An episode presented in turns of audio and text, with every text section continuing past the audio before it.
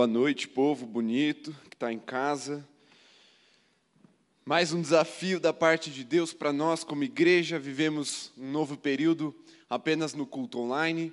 Creio que será breve, então ore por isso. Não canse de interceder pela nossa cidade, por aqueles que estão enfermos, para que tudo volte ao controle das autoridades, da parte de saúde da cidade de Curitiba. Eu já estou com saudade de você. Confesso que pregar para as câmeras, apesar de ser um exercício relativamente fácil, não é nada gostoso, é muito melhor pregar para quando você está aqui. Porque eu gosto de ver tua cara, mesmo essa tua lata meio torta, Jesus me fez amar, então eu gosto de você presente. Então eu já estou orando para que você possa vir novamente assim que possível. Então, coloque isso nas tuas orações, vamos reforçar a nossa intercessão como igreja de Jesus nessa cidade, para que as coisas se acalmem novamente. Mas Deus tem uma palavra muito especial para nós nessa noite. E essa palavra, ela vai sair daquilo que nós estávamos pregando como série de mensagens. Estávamos numa caminhada crescente dentro da série Profetas do século 21.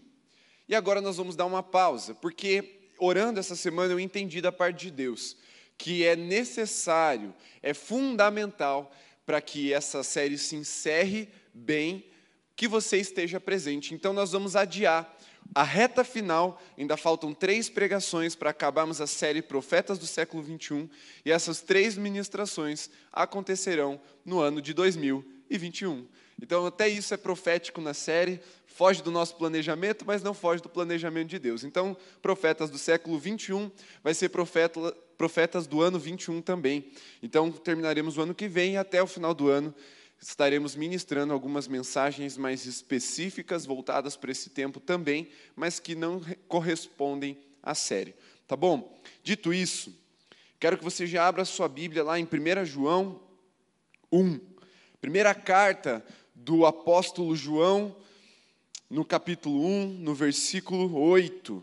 A minha versão é NAA, você pode acompanhar por aquela que está ali na tela ou pela sua Bíblia. Se você está em casa, pegue a sua Bíblia de papel, abra, é lá no finalzinho, se você abrir em Apocalipse, volte um pouquinho, você vai achar as três cartas de João, a primeira, no capítulo 1, versículo 8. Vamos ler. Se dissermos que não temos pecado nenhum, a nós mesmos enganamos e a verdade não está em nós. Se confessarmos os nossos pecados, Ele é fiel e justo para nos perdoar os pecados e nos purificar de toda injustiça. Se dissermos que não cometemos pecado, fazemos dele um mentiroso e a sua palavra não está em nós. Meus filhinhos, escrevo-lhes essas coisas para que vocês não pequem, mas se alguém pecar, temos advogado junto ao Pai, Jesus Cristo, o justo. Ele é a propiciação pelos nossos pecados, e não somente pelos nossos próprios, mas também pelos do mundo inteiro. E nisto sabemos que o temos conhecido, se guardamos os seus mandamentos. Aquele que diz, eu o conheço, mas não guarda os seus mandamentos, esse é mentiroso e a verdade não está nele. Mas quem guarda a sua palavra, nele verdadeiramente tem sido aperfeiçoado o amor de Deus. Nisto sabemos que estamos nele. Quem diz que permanece nele, esse também deve andar assim como ele andou. Pai, a tua palavra é a verdade, ela é santa, ela é imutável, ela é poderosa, ela é afiada e nós nos submetemos a ela, nos dobramos a ela nessa noite para ouvir a tua voz.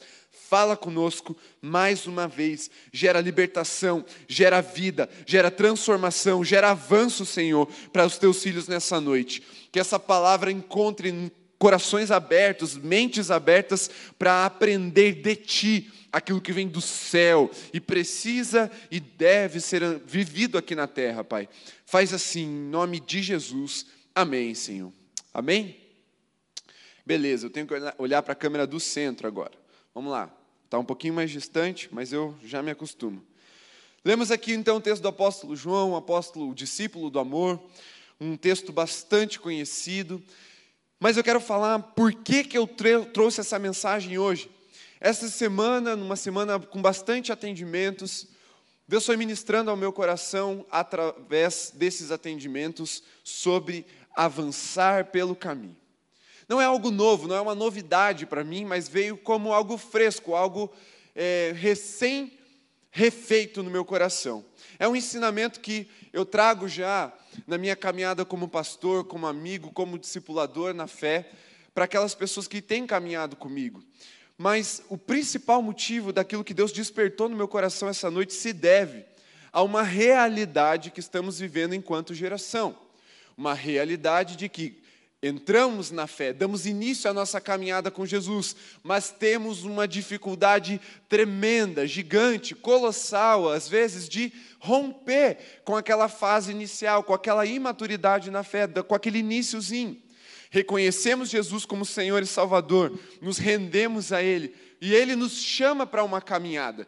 Quando Jesus ele nos evangeliza, quando ele chega com uma boa notícia, ele nos apresenta uma identidade. Ele diz: "Eu sou a porta.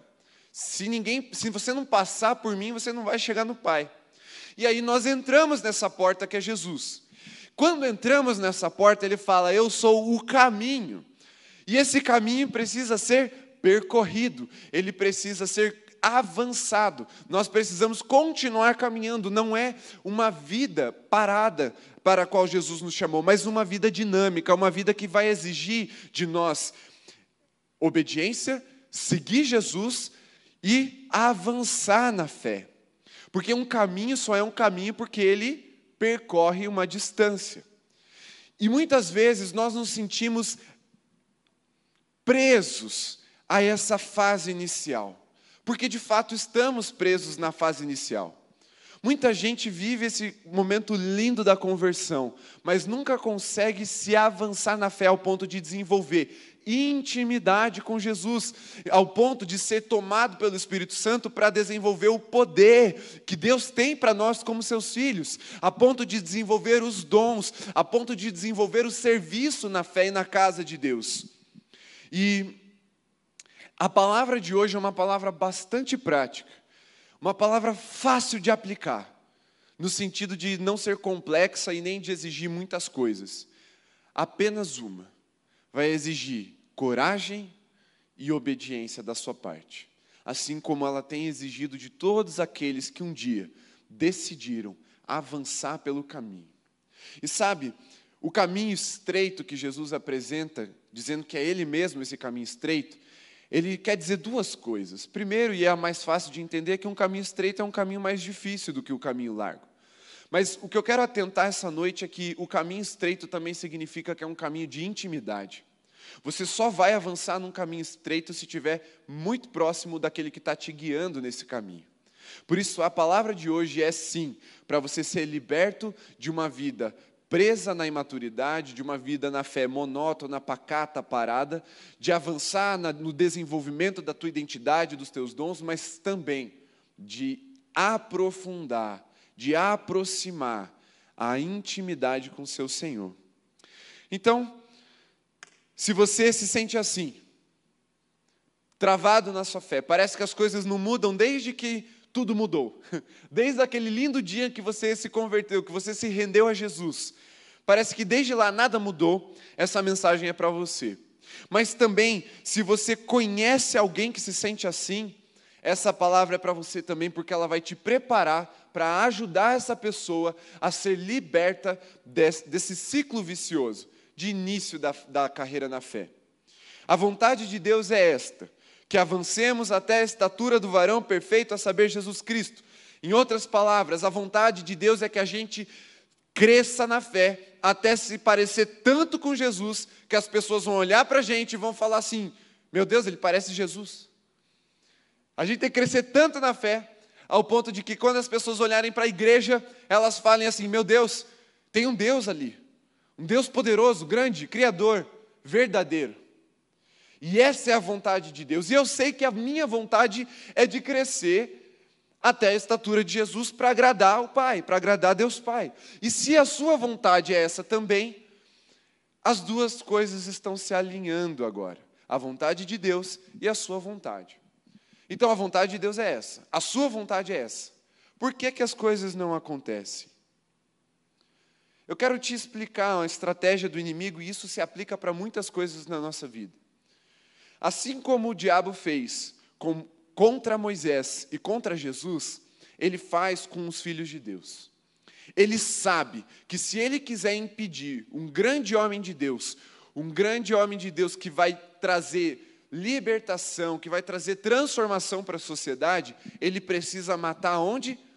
Na infância, no começo da vida, quando ainda há imaturidade. Quando Moisés nasceu, e, ou seja, nasceu o libertador do povo de Deus, se levantou no coração de, de do Faraó uma ira muito grande contra o povo de Deus, e ele deu uma ordem de que fossem mortos todos os meninos até dois anos de idade do povo hebreu. Ou seja, ele sabia que se ele quisesse impedir o povo de Deus de ser liberto, ele precisava matar ali, na infância, no começo da vida, quando ele ainda era dependente das, dos cuidados da sua mãe, quando ele ainda não tinha força para revidar. Assim também Herodes fez com Jesus quando ficou sabendo que tinha um rei, que havia nascido um rei. E ele deu uma ordem para que fossem mortos todos os meninos até dois anos de idade no reino, porque ele sabia que se esse rei, que ainda era uma criança, crescesse, ele ia sentar-se em um trono. E da mesma forma o diabo faz com a nossa geração, como fez com as gerações anteriores. Ele quer nos matar, matar a nossa fé logo no começo. E se ele não pode nos matar, porque ele, ele não tem mais poder sobre os filhos de Deus, o sangue de Jesus o impede de nos matar, ele vai criar armadilhas para nos prender em um ciclo, um ciclo vicioso de imaturidade, para que a gente nunca avance, nunca saia dessa fase inicial, desse colinho gostoso, dessa do cesto que Moisés né, foi colocado é, quando ali nas águas do rio para que a gente não saia da manjedoura, para que a gente não saia da infância na fé, para que a gente fique preso ali, entre o dia que Jesus nos transformou, nos salvou, e o dia que nós caímos em pecado. O inimigo tem uma estratégia e ela tem sido efetiva na nossa geração. E por causa do pecado, o inimigo nos acusa. E ele diz na nossa mente e no nosso coração: você não é merecedor. Você não consegue. Tá vendo? Você acabou de dizer que ama esse Jesus que te salvou, mas você nem conseguiu ficar sem pecar e já está aí, ó, de novo na mentira, daí de novo na pornografia, está aí de novo na, na prostituição, está aí de novo na roubalheira. Você nem começou direito a vida na fé e já caiu. Você nunca vai conseguir. E aí o inimigo te convence que você tem que voltar lá na conversão e começar tudo de novo mais uma vez. Só que aí passa um tempo, você peca de novo. Aí ele te convence com essa acusação de novo a voltar lá no começo da sua fé. E isso se torna uma armadilha que te faz andar em círculos. Você parece que você está andando, parece que você está fazendo alguma coisa mas na verdade você não sai daquele ovo que ele te prendeu, daquele buraco que ele te prendeu. E você fica rodando em círculos e nunca avança, nunca avança. Aí parece que a vida com Deus é uma coisa sem graça, monótona, parada, uma coisa meio derrotada, sabe, para baixo. E é aí que o inimigo tem conseguido vencer muitas pessoas.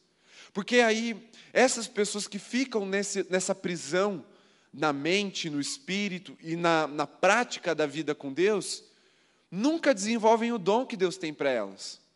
Nunca chegam à plenitude da vocação, do chamado que Deus tem. E nessa noite, pessoas serão libertas pelo poder da palavra de Deus. E o engano vai ser totalmente desfeito na mente e no coração do povo de Deus. E se você estava com esse engano, se prepare porque essa noite Deus vai abrir uma porta para você sair desse buraco, para você sair dessa cadeia.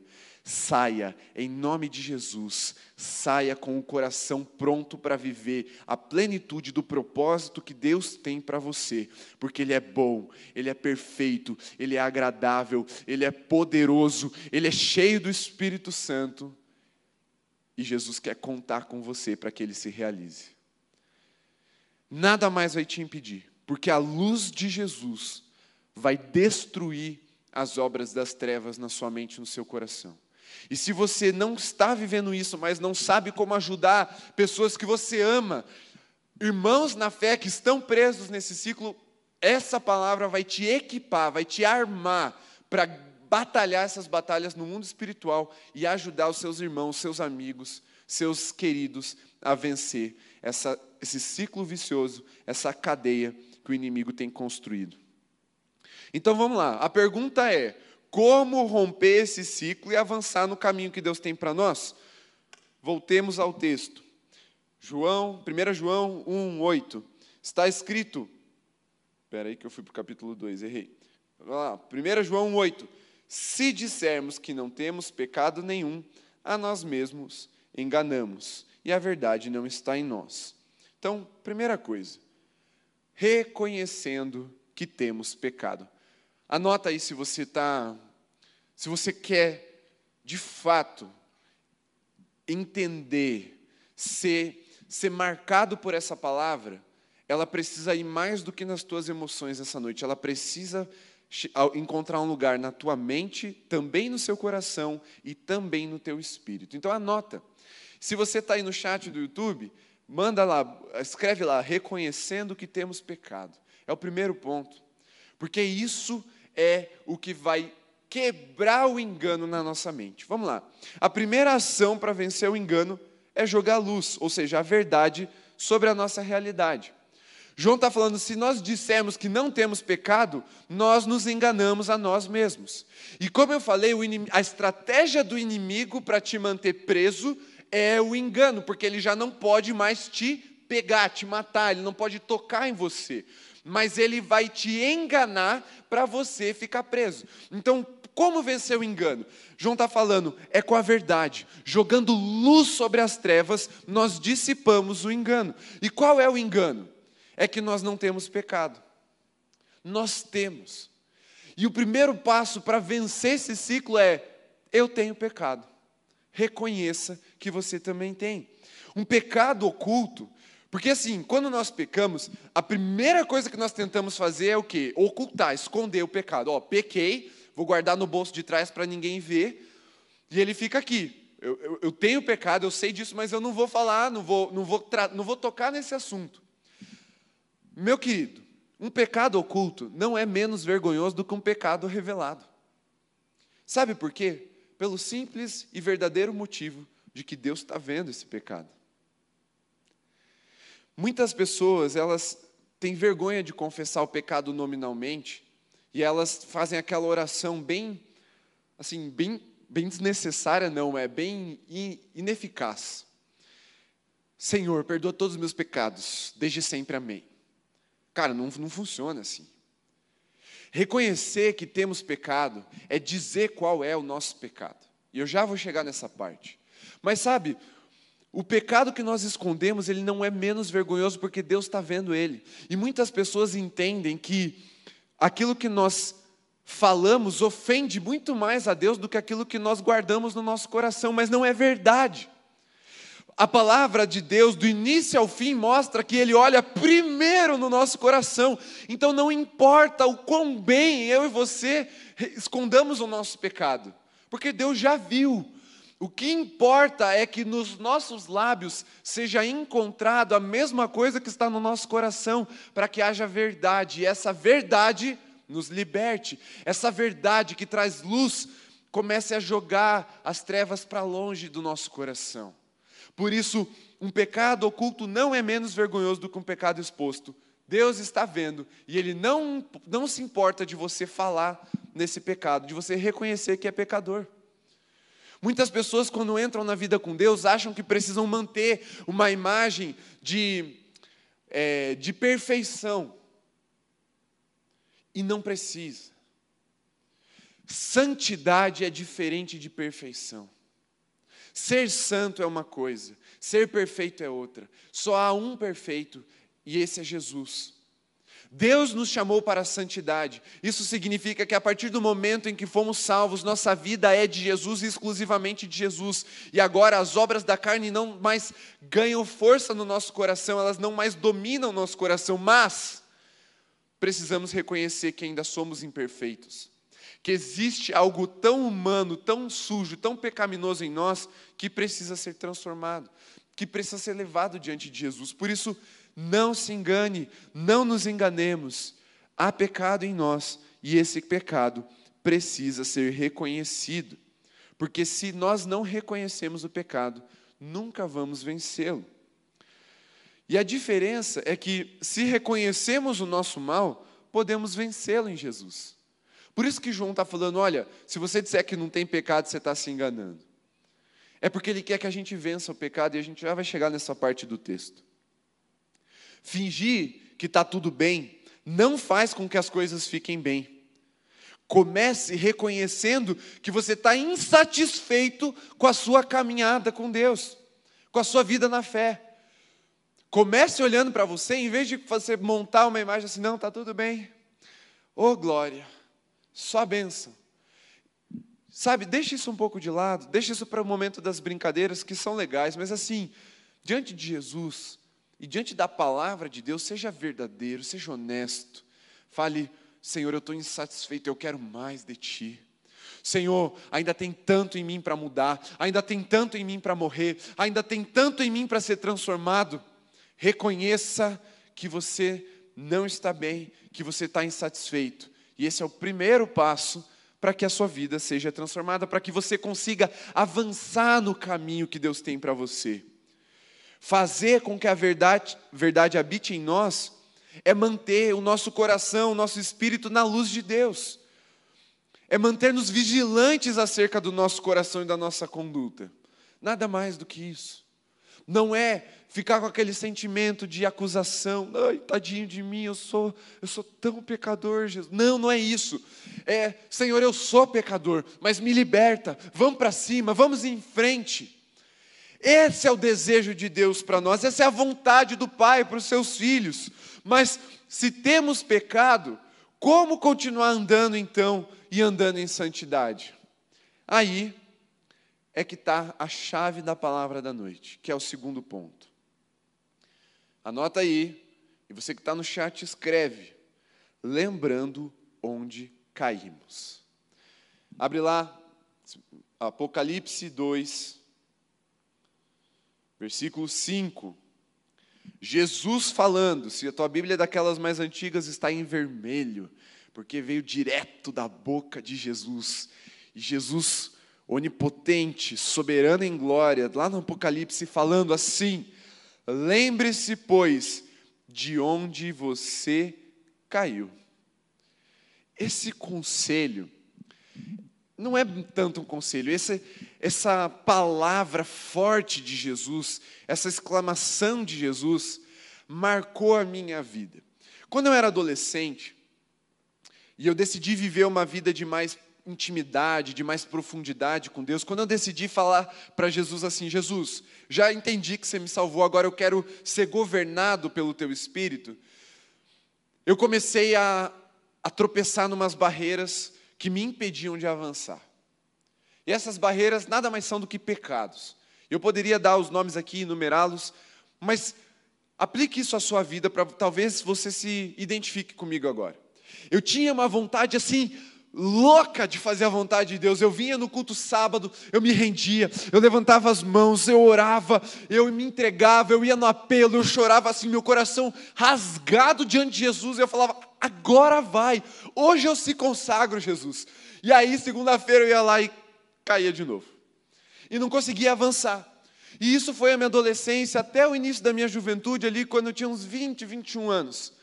E aí, eu lendo Apocalipse, essa frase, essa palavra veio e penetrou meu espírito. Lembre-se de onde você caiu e se arrependa. Mas a gente já vai para a parte do arrependimento. Primeiro, vamos lembrar de onde a gente caiu. Sabe por quê? Porque aqui é que está o segredo para avançar. Lembra que o inimigo nos prende porque ele nos convence através da acusação e da nossa culpa de que nós temos que voltar lá no começo, onde nos convertemos, que a gente tem que, ah não, ó, a linha de partida é aqui. Jesus nos salvou, nos redimiu. Ele falou: "Vai", comecei a andar. Caí aqui. Aí o inimigo nos convence que eu tenho que voltar para cá e começar tudo de novo. E aí eu fico nesse ciclo. Às vezes eu vou um pouquinho mais longe, às vezes eu caio logo depois, e eu fico nessa primeira parte, antes de completar 10 metros. O inimigo nos prende assim. Mas o que é que Jesus está falando? Lembra de onde você caiu. E o segredo é lembrarmos de onde caímos e continuarmos a caminhada daquele ponto e não do começo. Isso mudou a minha vida com Deus. Porque, pasmem, não importa o pastor que suba nesse púlpito, em qualquer outro púlpito do mundo, não somos perfeitos, não somos seres superiores e não somos seres iluminados e assépticos em relação ao pecado. Nós temos os pés na terra, mesmo que os nossos olhos estejam no céu, nossos pés continuam pisando a poeira dessa terra. Nós caímos. Mas a diferença é que, para avançar, nós entendemos que Jesus é o nosso advogado e ele fala: levanta daí e continua, filhão. Eu nunca pedi para você voltar lá no dia da conversão. Eu nunca pedi para você continuar sendo um bebezão na fé. Eu nunca pedi para você voltar chorando no meu colo. Jesus olha para nós e a palavra dele, se você ler os evangelhos, você vai ver que uma das coisas que ele mais fala para as pessoas que estão no chão é: levanta e anda. Não é volta lá para o início da sua vida. É levanta daí, ó, da onde você está caído e começa a andar. E esse é o segredo para continuarmos avançando no caminho e sermos libertos dessa mentalidade oprimida, dessa mentalidade infantil na nossa fé. Muitos crentes permanecem na imaturidade da fé, pois, tomados de vergonha e acusação, não conseguem avançar para uma intimidade com o Espírito Santo de ser tomado pelo Espírito Santo, porque não se engane, o Espírito de Deus ele é santo e ele não habita com o pecado. Então faz sentido que quando o inimigo nos acusa, a gente acha que o Espírito Santo foi e que Jesus quer que a gente volte lá no começo e retome tudo de novo. Não. Apesar de fazer sentido, o que é que Jesus fala? É aqui que eu quero te redimir e é a partir daqui que você vai continuar andando. Não é para você voltar, essa palavra de volte lá no início da sua vida não vem do Espírito, ela vem do inferno para te aprisionar. Mas nessa noite, Deus está virando uma chave no teu espírito para que você continue avançando no caminho. E o segredo é esse. Mas quando as pessoas se dão conta do pecado, elas impõem sobre si um jugo de recomeçar lá do começo, do início. Mas Jesus disse: lembre-se de onde caiu, e não do início de tudo. E aí vamos ao terceiro passo para a gente continuar caminhando ali. Então, primeiro, reconhecendo que temos pecado. Segundo, lembrando onde caímos. E terceiro, anote aí no chat ou na sua, e na sua, no seu caderninho, nas suas anotações, confessando. Voltamos lá para o texto de 1 João 1, agora no versículo 9: Se confessarmos os nossos pecados, Ele é fiel e justo para nos perdoar os pecados e nos purificar de toda injustiça. Olha o que João está falando. Se confessarmos, o Espírito Santo está agindo em nós. É a primeira coisa que você precisa entender para vencer essa mentira do inferno que diz que quando você pecou, o Espírito Santo saiu de você. É porque se você confessa arrependido, o Espírito já agiu em você e ele está te lembrando quem você é. E lembrando que o sangue de Jesus te libertou. E lembrando que você não precisa ficar caído. Se confessarmos, Ele é fiel e justo para nos perdoar e o Espírito Santo já agiu, porque a confissão é a ação do Espírito em nós, é a prova de que somos filhos de Deus e Ele está testificando: o pecado não é mais uma ação, uma atitude de um filho como eu, o pecado não é mais o um lugar para eu ficar, é um acidente no meu percurso, mas eu não estou mais preso nele. Não estou mais preso nele. Se confessarmos, o Espírito está agindo em nós. E a confissão nos leva a ver a fidelidade de Deus Pai. Se confessarmos os nossos pecados, Ele é fiel. E Deus mostra mais uma vez que Ele é um Pai amoroso, que Ele não quebra alianças, que Ele insiste em nós, que Ele tem um propósito maior, que Ele já sabia da nossa miséria e mesmo assim pagou um alto preço para que continuássemos vivendo um propósito celestial. Ele é fiel e a visão da fidelidade dele renova a nossa mente. Mas também a confissão nos leva a ver a justiça de Jesus Cristo. O nosso pecado não fica impune. Jesus foi punido pelo nosso pecado e isso precisa renovar o nosso coração em amor pelo nosso Senhor. Toda vez que eu sou levado pelo Espírito a confessar um pecado, o meu coração chora por dois motivos: de tristeza e de alegria ao mesmo tempo. Tristeza porque eu feri o meu Senhor, e de alegria porque ele foi ferido para que eu pudesse ter vida. E se isso não me alegrar, isso, se isso não renovar o meu coração em amor por Jesus e pela Sua obra, eu não sei mais o que pode nos alegrar. Porque o céu está garantido, está selado no nosso coração, porque Jesus é justo e Ele levou sobre si as nossas pisaduras. Então a confissão nos mostra que o Espírito age em nós, nos mostra que Deus é fiel e nos mostra que Jesus é justo. E com o Espírito agindo em nós e vendo quem Deus é, somos perdoados e purificados. Em outras palavras, Jesus olha para nós e fala assim: filhão, levanta, sacode a poeira, lava os pés, mas continua andando da onde você caiu, porque a caminhada é longa, mas ela é gloriosa. E eu quero caminhar junto de ti. Somos perdoados, nosso coração é liberto, somos purificados, os nossos pés e a nossa roupa é lavada em Jesus Cristo. O que nos leva a um quarto passo, e eu quero que você anote de novo e coloque aí no chat lembrando quem nós somos. Primeiro, reconhecemos que tendo, temos pecado. Segundo, lembrando de onde caímos. Terceiro, confessando. Quarto, lembrando de novo. Lembrando quem nós somos. Uma das coisas também que Jesus mais fala, ou aliás, que Deus fala na Sua palavra é lembre-se, lembre-se, lembre-se, e o Espírito Santo vos fará lembrar de todas as coisas que eu ensinei. Jesus fala, Deus fala, o Espírito nos lembra, lembra quem nós somos, versículo 1 ali do capítulo 2 agora da carta de 1 João. Quem nós somos? Meus filhinhos. Aqui, é óbvio, quem está falando é o apóstolo João, mas aqui ele traz à tona uma identidade. Somos filhos de Deus. Quando caímos, quando pecamos, quando tropeçamos nessa caminhada, não podemos deixar de nos lembrar da nossa identidade. Meus filhinhos, é o que Deus fala para nós. E se somos filhos de Deus, vivemos para agradar o Pai. João fala: Meus filhinhos, eu vos escrevo essas coisas para que não pequem. Ser filho de Deus nos faz querer ter uma vida que agrada ao Pai, ou seja, uma vida longe do pecado. Porque cair uma vez não te condena a cair a segunda vez. Não se você estiver em Jesus. Você só fica no chão se você quiser. E você só vai cair de novo se você quiser. Porque você é filho de Deus.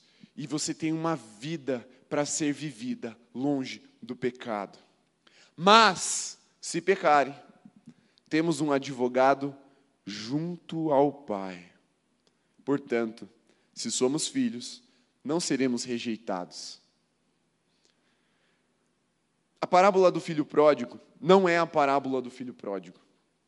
A parábola do filho pródigo é a parábola do pai amoroso. Porque a história não é sobre nós, a história é sobre ele. E ele mostra que, mesmo tendo dois filhos bugados, dois filhos chato, um petulante igual um cavalo brabo, que pede a herança ainda em vida e sai vivendo pecado, o outro petulante, mas enrustido, que fica dentro de casa reclamando, igual um. Deixa para lá o adjetivo. Dois filhos ruins. E esses dois filhos ruins nos, nos exemplificam. A história não é sobre os filhos ruins. A história é sobre o pai amoroso, que está na porta esperando para nos receber porque temos advogado junto ao Pai, e as nossas acusações foram absolvidas nele. Não seremos rejeitados. Por isso, não fique no chão achando que Deus não vai querer te receber em pé de novo. É a vontade dele que você permaneça em pé, mas é a vontade dele também que você se levante quando cair. Ele não vai te rejeitar, ele não vai te acusar, porque o advogado já nos absolveu. E se somos filhos, seremos redimidos. O pai amoroso, ele não trata o filho como um pecador, como um cara sujo, porque ele estava sujo, sujo como os porcos que volta. Ele trata ele como um filho, ele dá vestes novas, o anel de filho, a capa de filho, ele dá o banquete para um filho e não para um qualquer. Deus vai te receber como um filho, ou seja, ele vai te redimir, ele vai restaurar a tua identidade. O pecado, por mais que ele suje as suas mãos, os seus olhos e até o teu coração, ele não tem poder para desfazer o que Jesus fez por você. O pecado não pode adulterar a sua identidade, ela permanece como filho de Deus. E se somos filhos, não seremos envergonhados, mas recebidos com amor. E agora o quinto passo, anote aí, escreva no chat. Andando como Jesus. E esses cinco passos, se lembre, eles respondem aquela pergunta: como romper com esse ciclo e avançar no caminho que Deus tem para mim ou para nós. E o quinto é andando como Jesus. Está escrito: Nisto sabemos que estamos nele, devemos andar como Jesus andou. Para avançar no caminho, nós precisamos guardar a palavra de Deus. A palavra de Deus diz que quem o ama guarda os seus mandamentos. Então, primeira, primeira coisa desse quinto passo é guarde a palavra no seu coração. Jesus era a palavra encarnada. Para andar como Jesus andou, nós precisamos encarnar a palavra de Deus. O que, que é encarnar? É tornar algo abstrato em algo físico. Ou seja, aquilo que nós ouvimos, abstrato, precisa ser praticado, físico. Isso é encarnar, é a palavra entrar e sair no sentido não de deixar de habitar em nós, mas de se transformar em uma ação, em uma prática, em um hábito. Isso é guardar a palavra. E andar como Jesus andou é encarnar a palavra. Guardar a palavra de Deus no coração para que nele o inimigo não consiga plantar nada, o pecado não ganhe espaço, mas também se tornar um hábito, uma prática, uma vivência, um andar segundo a vontade de Deus. E guardar também é colocar um lugar seguro na nossa mente, para depois então a nossa boca, os nossos olhos, o nosso fazer agrade a Deus. É como plantar uma semente de maçã, guardar uma semente de maçã na terra. Isso é, seme, isso é semeadura, é, é plantação. O que, é que acontece se a gente guardar uma semente de maçã na terra? Dali um tempo vai ter um pé de maçã, e dali um tempo, no tempo certo, vai ter muitas maçãs. É isso que acontece quando guardamos a palavra de Deus e obedecemos os seus mandamentos. A gente semeia no nosso coração e dá frutos ao nosso Senhor. E andar como Jesus não é sobre começar. Sabe, uma vez eu preguei na casa do oleiro masculina e eu disse, citando um grande homem de Deus, que uma vida cristã de sucesso é uma série de recomeços. Eu me arrependo disso, sabe por quê? Deus tem me levado a um entendimento um pouco maior do que isso. Não que isso está errado, mas isso é limitante. Porque isso dá a ideia de que quanto mais a gente voltar para o começo, mais certo a gente está na palavra. E não é verdade. Eu, quando eu digo um grande homem de Deus, é tipo um, um grande homem de Deus da história, não é nem vivo mais. Eu não vou citar para evitar o, o conflito aqui, mas assim, o que é que Deus tem me ensinado? É que a vida com Deus não é sobre recomeçar ou sobre começar. A vida com Deus é sobre permanecer. Nisto sabemos, se permanecermos nele. Lembrar de onde caiu é o segredo para a gente continuar andando. Mas permanecer, uma vida de permanência, é o que vai nos garantir a vitória. É o que vai nos garantir a promessa. É o que vai nos garantir a coroa. Talvez você esteja tentado sempre a voltar para o colo, porque o colo é agradável e nem seja uma prisão espiritual, mas seja uma prisão nas suas emoções. Talvez por causa da sua carência você é levado a repetir esse ciclo dia após dia, ou semana após semana, ou segunda após segunda na sua vida. Mas Jesus, Ele quer muito além do que te pegar no colo, nos braços dele. Jesus quer se sentar à mesa com você. E isso é sobre permanecer no caminho. Essa semana, no meu tempo ali com a Luísa, minha filha, eu olhando ela, ela está com algumas, alguns hábitos novos já, ela completou um mês no domingo passado, e ela já está com alguns, algumas coisinhas novas, coisas pequenas, mas que para os pais que estão acompanhando um bebê todo dia, né, de dia e de noite, não é só de dia, a gente presta bastante atenção. E sabe, eu percebi uma expectativa no meu coração essa semana. Que eu não vejo a hora de poder conversar de verdade com ela, assim, eu falar e ela falar comigo também. Conhecer a personalidade dela, conhecer o temperamento dela, ver como ela é inteligente, como ela é astuta ou não, ver como ela vai ser. Há uma expectativa no coração do pai de que você cresça para se assentar à mesa com ele, porque Jesus, mais do que dizer, ah, filhinho, eu te amo, ele, que é o que eu faço direto para minha filha, pego ela no braço e só falo que, ah, meu amor, eu te amo, ai, filhinho, eu te amo. Mais do que isso, um pai quer olhar para o filho e, falar, e começar a discutir as coisas do céu. Discutir no sentido assim, né, de trazer um assunto para a mesa e começar a falar sobre as coisas do céu, sobre projetos grandiosos que ele tem para essa terra, sobre um plano eterno. Só que isso ele só vai conversar com quem consegue ficar em pé e se assentar na mesa. Ele não vai botar um bebê na mesa com ele. E talvez seja por isso que você nunca teve acesso aos dons que Deus quer te dar.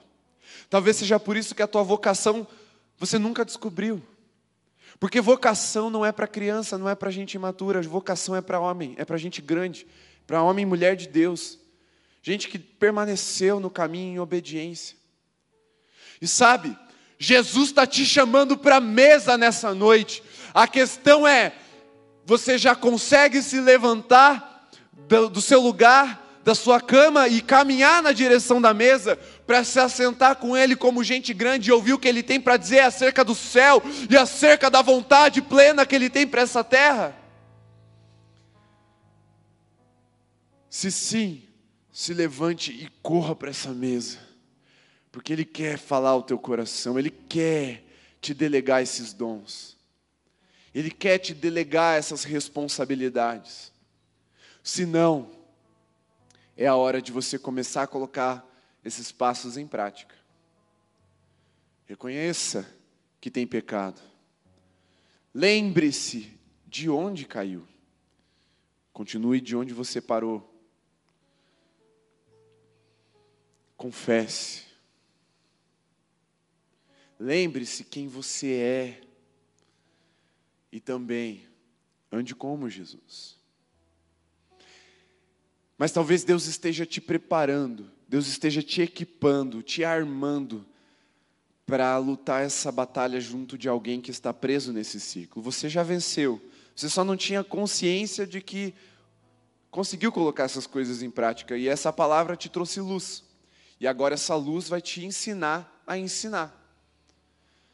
Talvez Deus esteja trazendo ao teu coração, à tua mente agora, um nome, ou dois, ou três, ou quem sabe cinco, dez pessoas que são filhos de Deus, mas que ainda estão no berçário sendo amamentados.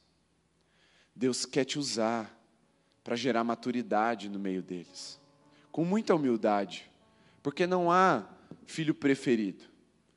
Existem filhos que sentam na mesa, existem filhos que são amamentados na sua caminha. Deus ama a todos da mesma forma, mas tem coisas que Deus só compartilha com aqueles que cresceram. Mas Deus quer compartilhar com todos, porque é a vontade de Deus que todos cresçamos até sermos parecidos com Jesus.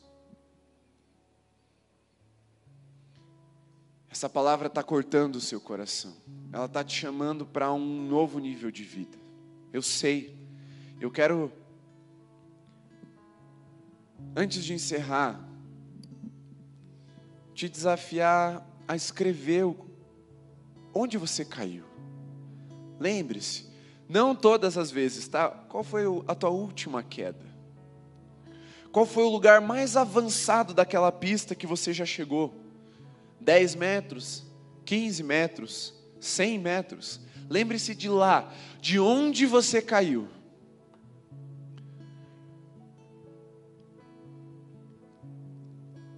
Espírito Santo está te trazendo a memória agora. E se não é o teu caso, o Espírito Santo está te derramando uma unção agora, para ministrar essa palavra na vida de alguém. Uma palavra em que a memória é iluminada. Mas também Deus está marcando o teu coração e os teus lábios com essa palavra. Reconheça o seu pecado, encare as sombras do seu coração. Lembre de onde caiu, volte para lá e dê nome ao pecado e à situação. Confesse, a confissão liberta e traz perdão e redenção. Lembre-se de quem você é, somos filhos, Deus é um bom Pai, não seremos rejeitados. E ande como Jesus. A graça existe para nos libertar do pecado. Viver em santidade é a única forma de nossas vidas agradarem a Deus. Pois uma vida de santidade é uma vida de fé. E a fé nos faz andar no caminho e também sobre as águas.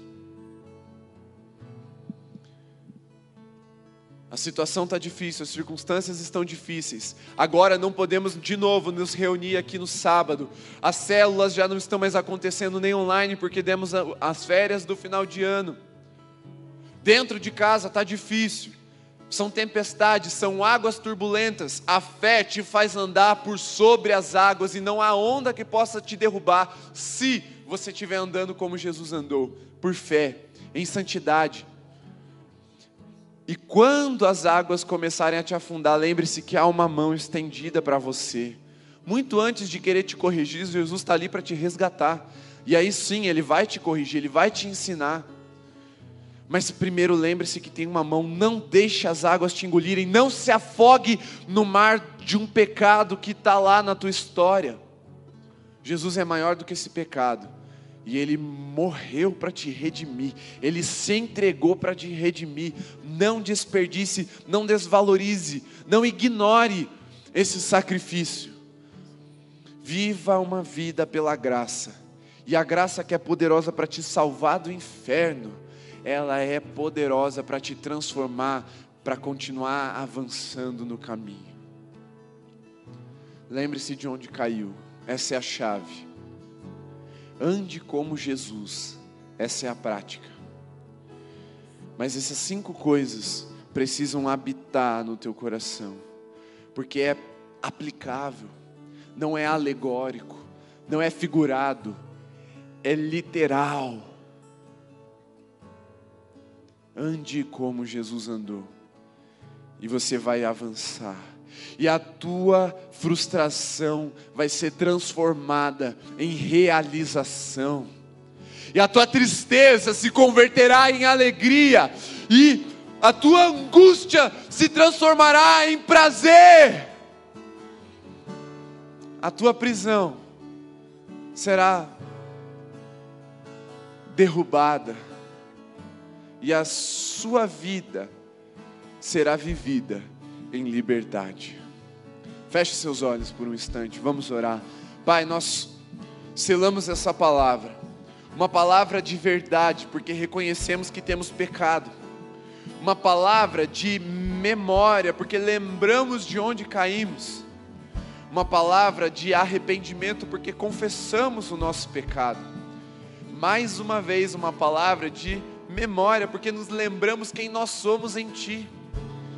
E uma palavra prática, porque queremos andar como o Senhor andou. Sela essa palavra no teu povo, Senhor, para que sejam libertos desse ciclo maldito, dessa mentira enganosa do inferno, e cresçam, e avancem, e, e continuem conquistando tudo que o Senhor tem para esse povo conquistar para que não paremos na fronteira, para que não paremos logo depois de atravessarmos o rio, não, mas cada pedaço de terra do teu propósito seja conquistado por um povo que, que é semelhante a ti, que revela a tua glória e o teu poder através da sua ação, da sua atitude, da, tua, da sua vida. Liberta, Senhor, aqueles que estão presos em cadeias da alma, por causa da carência por causa da infantilidade. Liberta, Senhor. Liberta. Liberta também a mente do engano, liberta também o espírito das cadeias do pecado. E ministra a vida em liberdade, a vida em abundância para esse teu, teu povo amado, para os teus filhos amados. Que seja assim, no nome santo e poderoso de Jesus, hoje e sempre.